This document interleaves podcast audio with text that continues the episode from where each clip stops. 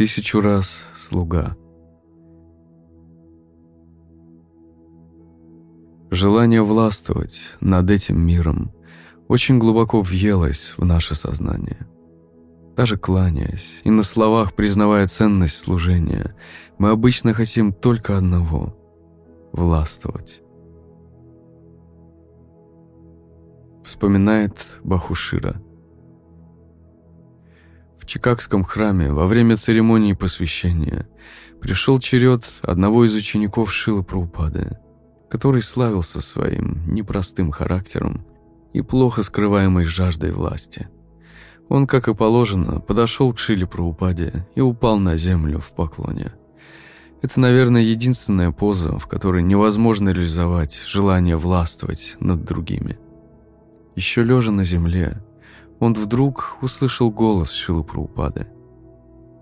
«Твое имя — Кайлаш Чандра Дас. Дас. Дас. Тысячу раз. Дас. Слуга. Ты понял? Не Бог. Дас.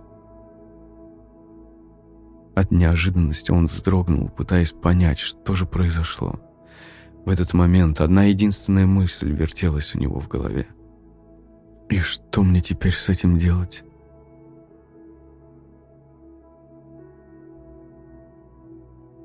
Размышляя над этой историей, я подумал, что это вечный диалог, который ведет с живым существом изначальный духовный учитель – Кришна. Снова и снова в разных жизненных ситуациях он ставит нас на колени и, воспользовавшись моментом, говорит нам «Ты, Дас, Дас, тысячу раз Дас, не Бог, Дас».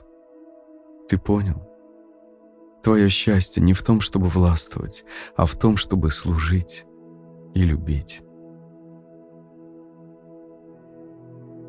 Застигнутые врасплох, мы слышим эти слова и думаем, и что мне теперь с этим делать?